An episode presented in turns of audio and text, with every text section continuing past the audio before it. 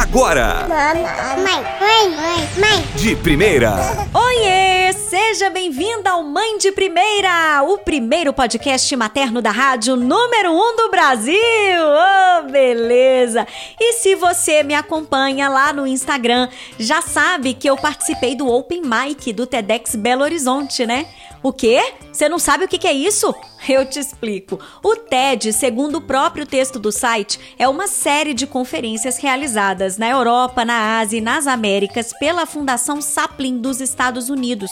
Não tem fins lucrativos e é destinada à divulgação de grandes ideias. Pelas palavras da própria organização, ideias que merecem ser disseminadas. Chique, né? Resumindo, menina, depois de você me ouvir aqui, você joga aí no YouTube TED T de tatu, é de escola, D de dado e eu tenho certeza que você vai se impressionar com as palestras que você vai poder assistir por lá. Só gente incrível.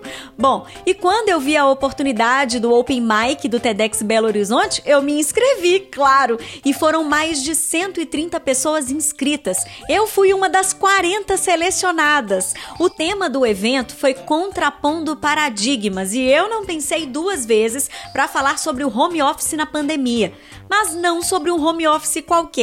Eu falei sobre o home office da mãe na pandemia. Infelizmente, não foi dessa vez que eu fui selecionada para participar de um TED, mas eu curti tanto, mas tanto a minha apresentação. Sim, aqui a gente não trabalha com falsa modéstia não, meu amor. Mas eu curti tanto que eu vou reproduzir aqui para você essa apresentação que continua atual e necessária. Tá sofrendo com o home office, menina? Eu espero que te ajude. Dá o play aí, Jovem Pan! Hoje em dia, é comum a mulher construir primeiro a carreira para depois se tornar mãe, se esse for o seu desejo. Comigo foi assim. Mas quantas mães já abdicaram da realização profissional para se dedicarem ao lar e à família? Com a minha mãe foi assim. Graças à tecnologia, eu faço parte da primeira geração de mães a ter a oportunidade do sucesso profissional de dentro de casa. Mas a gente viu o sonho do home office se transformar num pesadelo durante a pandemia. Além da carga mental, tem também a sobrecarga do trabalho invisível e não remunerado que a gente faz dentro de casa. Aquela tal jornada extra, né, de limpar, passar, cozinhar, mas tá escrito no nosso DNA que essas tarefas são exclusivas da mulher. Em home office, então, o mais comum é se desfocar do trabalho para adiantar a louça, né? É uma eterna culpa não conseguir se dedicar 100% para casa ou 100% do trabalho. E é claro, ainda tem os filhos, né? os filhos. Mas então o home office da mãe sempre foi uma utopia? A pandemia pegou todo mundo de surpresa. E para quem teve a sorte de trabalhar em casa, já que muitos perderam seus empregos, eu vou te contar uma coisinha. O que a gente está fazendo né? Home office não. E nem homeschooling. Essas coisas são decisões planejadas. O que aconteceu foi que de repente sua mesa de jantar virou escritório coworking com seu marido, além de sala de aula para o seu filho com você sendo a professora. Ser mãe nunca foi fácil, mas agora tá ainda mais pesado. A rede de apoio foi a principal perda das mães com a pandemia. Sem creche, sem escola e sem ajuda para cuidar da criança e da casa, né, enquanto a gente trabalha, sobrou fazer ainda mais malabarismo do que antes. Eu tenho um filho de dois anos e dois cachorros. Eu trabalho no rádio e para entrar no ar eu preciso de silêncio absoluto. Os meus dias estão sendo muito difíceis, viu? No ano passado, eu me senti por dias com o coração acelerado, mão suada, falta de ar. Eu pensei que eu estava com Covid, mas na verdade foram episódios de uma crise de ansiedade. Tá todo mundo sofrendo de uma fadiga pandêmica, mas as mães estão colapsando. E se você é uma dessas mulheres, calma. Não tem fórmula mágica, mas o caminho é organizar a agenda e investir o tempo no que realmente importa para você. Eu entendi que a nossa rotina tem que ser sustentada sobre quatro pilares: família, trabalho, casa e autocuidado, que envolve mente, corpo e espírito.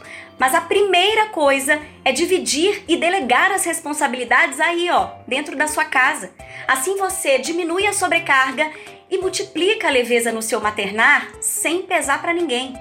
Aqui em casa é assim: O dia começa em família, gastando energia e curtindo momentos juntos.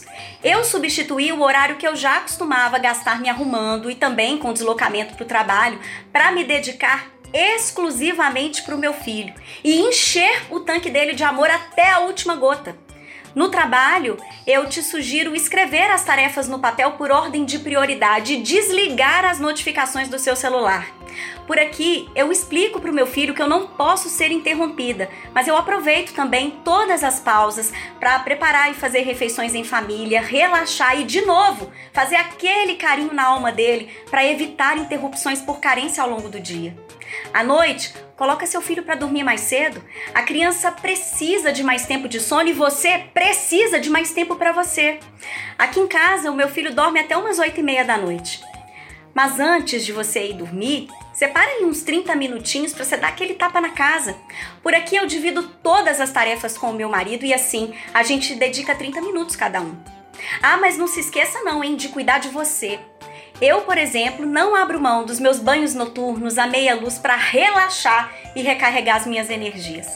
A rotina, quem faz é você, e ela deve servir às suas necessidades. A mãe precisa se sentir realizada, pessoal e profissionalmente, trabalhando ou não em casa. Amanhã é dia das mães, né? E além de te dar os parabéns por tudo que você tem feito até aqui, eu desejo que você saia de vez dessa posição de mulher guerreira, de mãe perfeita que dá conta de tudo, que a sociedade tanto nos cobra e nos adoece. Mas com ou sem pandemia, filho aprende pelo exemplo. E só uma mãe feliz cria filhos felizes. E aí, qual dica que você gostou mais? Me conta no Instagram, arroba mãe de 1A. E se inscreve lá no YouTube, youtube.com barra mãe de primeira. Beijos de luz e até semana que vem. Mãe de primeira.